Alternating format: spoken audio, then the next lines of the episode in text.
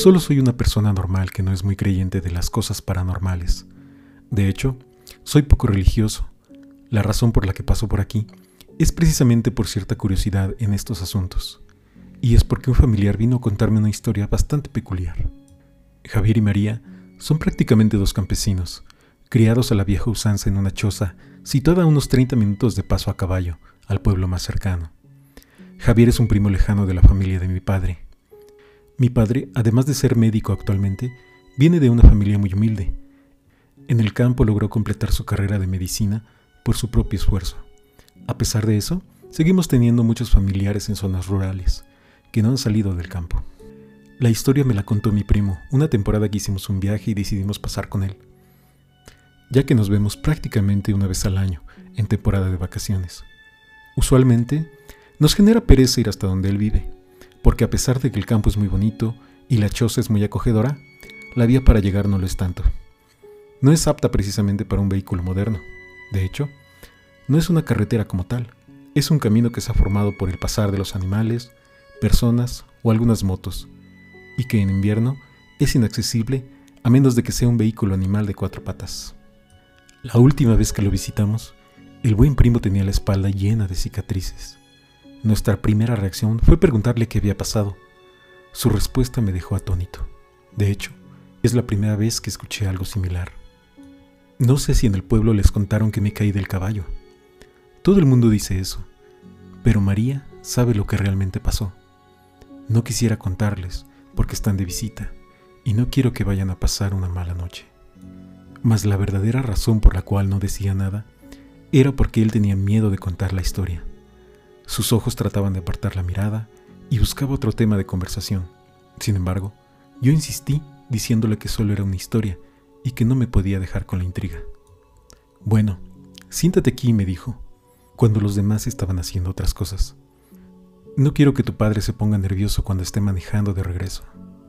Hace dos meses, como era de costumbre, tenía que ir al pueblo a comprar algunas cosas de la casa. Nunca lo hago muy entrada la tarde, para que no me agarre la noche en el camino. Nunca le he tenido miedo a la noche. Hasta ese día le tenía más miedo a los vivos que a los muertos. Y ya me habían robado antes por andar en el camino tan tarde. Parece que los ladrones no duermen. Eso es cierto, afirmé, mientras en mi cabeza quedó el eco de esa frase, hasta esa noche. Sin embargo, tenía varios animales enfermos, continuó. Ya eran dos vacas las que estaban bastante mal, y no podía darme el lujo de que se murieran. Así que agarré el caballo y comencé a ensillarlo. María inmediatamente me dijo, Javier, ¿para dónde vas? ¿Qué no ves que ya es tarde y me da miedo que vayas solo? Te va a tomar la noche y tengo un mal presentimiento. Espera hasta mañana. Yo solo la ignoré, por la misma razón que ya te comenté. No podía darme el lujo de un animal muerto. Así que tomé una linterna para alumbrar, aunque yo sabía que sería noche de luna llena y estaría bastante iluminado, y posiblemente no la usaría para mostrarle mi posición a nadie. Fui al pueblo lo más rápido que pude. Compré en el mercado lo necesario y en el camino encontré un par de amigos que me invitaron dos tragos de ron. Luego seguí y tal como estaba previsto, una cortina negra cayó sobre el campo. Apenas había comenzado la vía. Claro, como el caballo tiene mejor vista, solo me incliné y traté de llegar lo más rápido posible, teniendo la linterna apagada para no mostrar mi posición a ningún bandido. Iba a buen ritmo. Estimo que llevaba la mitad del camino y me iba sintiendo más tranquilo conforme avanzaba. Sin embargo, cuando llegué cerca del arroyo, algo llamó mi atención. Hice una pausa, como tomando fuerza para poder explicarme lo que seguía. Mientras hacía eso, su miedo me invadía a mí también. Cuando pasé por la curva, vi una silueta. Estaba casi seguro de que era una niña. Para este punto, mi vista se había ya adaptado un poco a la oscuridad y podía distinguir ciertas cosas pero como pasé tan rápido por aquel punto, no podía estar seguro de lo que vi. Por supuesto, la duda me estaba matando. ¿Y si era una niña que se había perdido? ¿Qué tal si la muerde una víbora? Tal vez la pobre no se atrevía a caminar por miedo. En estas tierras tan alejadas, es posible que sea violada y nadie escucharía nada. Tantos pensamientos invadieron mi mente que decidí dar la vuelta y asegurarme. Encendí mi linterna y empecé a buscar. En menos de un minuto ya la podía ver a pesar de que había pensado mucho en si regresar o no. En ese momento no le di importancia, pues pensé que tal vez ella había caminado un poco, o había intentado seguirme, y por eso había avanzado. Era una niña pequeña, tendrá a lo mucho unos cinco años, pensé. Iba vestida totalmente de blanco.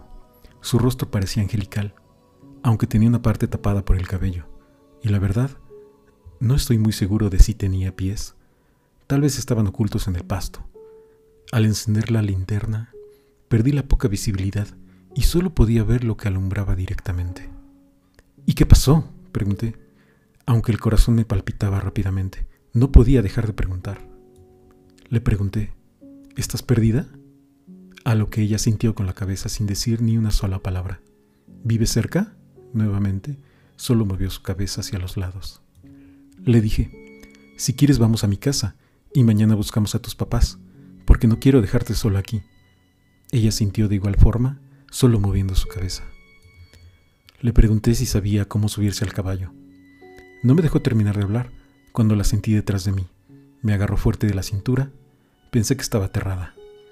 Así que no dije nada más y seguí hacia mi hogar. Sentí como de repente la temperatura hubiera descendido y pensé, ha entrado demasiado la noche, debe ser demasiado tarde.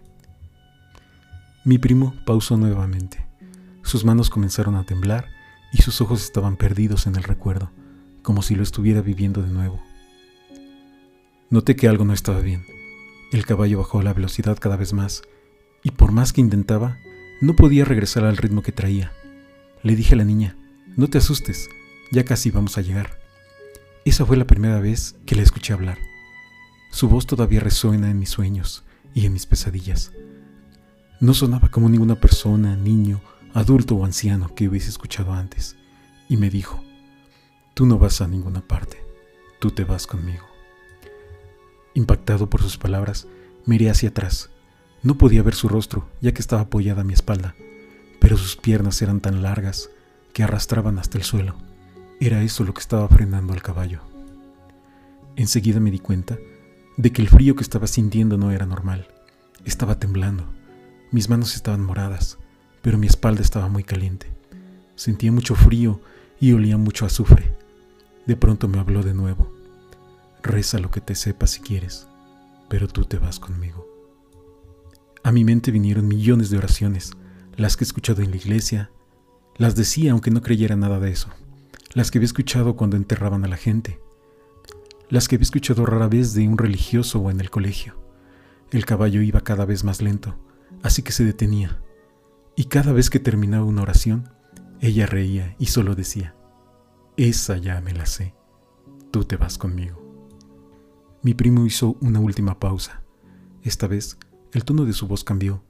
Pareció que había más tranquilidad en su rostro. En ese momento, me recordé a la bisabuela. Ella siempre hacía una oración cuando alguien se sentía triste o enfermo. No sé cómo la recordé en ese momento, puesto que yo era muy pequeño cuando ella falleció. Tampoco recuerdo que sea algo que haya escuchado en una iglesia convencional. Era como un pedazo de canción, algo muy, muy viejo. Esperé que ella riera aún más, pero esta vez hubo silencio. En un tono de disgusto ella me dijo, Te salvas, porque esta no me la sé. De repente, la presión del caballo había desaparecido y empezó a andar más rápido, aunque se escuchaba en su respiración que estaba muy agotado. La presión en mi espalda desapareció pero todavía me dolió un poco. Estoy seguro que por el miedo sentía menos dolor. Cuando llegué a casa, dejé el caballo afuera sin pensarlo y entré donde María. Le di un beso y le conté lo que me había pasado. Ambos estábamos petrificados del miedo. Ella miró mi espalda y me dijo que estaba quemado, pero parecía que me había quemado hace tiempo. Solo eran cicatrices. Habremos dormido solo un par de horas esa noche. En la mañana cuando salí, Allí yacía mi caballo muerto. Sus patas traseras estaban calcinadas y el olor a azufre aún permanecía fresco. Allí terminó su historia. Solo se levantó y me dejó ahí. Yo no sabía ni qué pensar. Por supuesto, también nos agarró la noche cuando íbamos de regreso, pero no sentía tanto miedo porque íbamos en carro, la radio encendida e iba con toda mi familia. Aún así, no me atreví a mirar por la ventana Hacia afuera solo se veía oscuridad. Las luces solo alumbraban por donde estábamos andando. Yo pensaba, ¿serán solo inventos? ¿Alguna historia colorida que inventó porque había tomado unos tragos esa noche? Miré hacia el cielo nocturno. En el campo puedes ver muchas estrellas, y era noche de luna llena, de esas en las que la luna por alguna razón luce un poco roja. Cuando volví a mirar hacia abajo, no pude evitarlo. Eché un vistazo por la ventana y vi una silueta en la oscuridad. Íbamos bastante rápido y evidentemente no había razón para regresar, aunque confieso que sentí un horrible escalofrío al recordar la historia. En ese momento, recordé lo que le había preguntado al buen primo antes de marcharnos. ¿Y cuál era la oración? A lo que él respondió, de nada sirve que te la diga, esa ya se la sabe.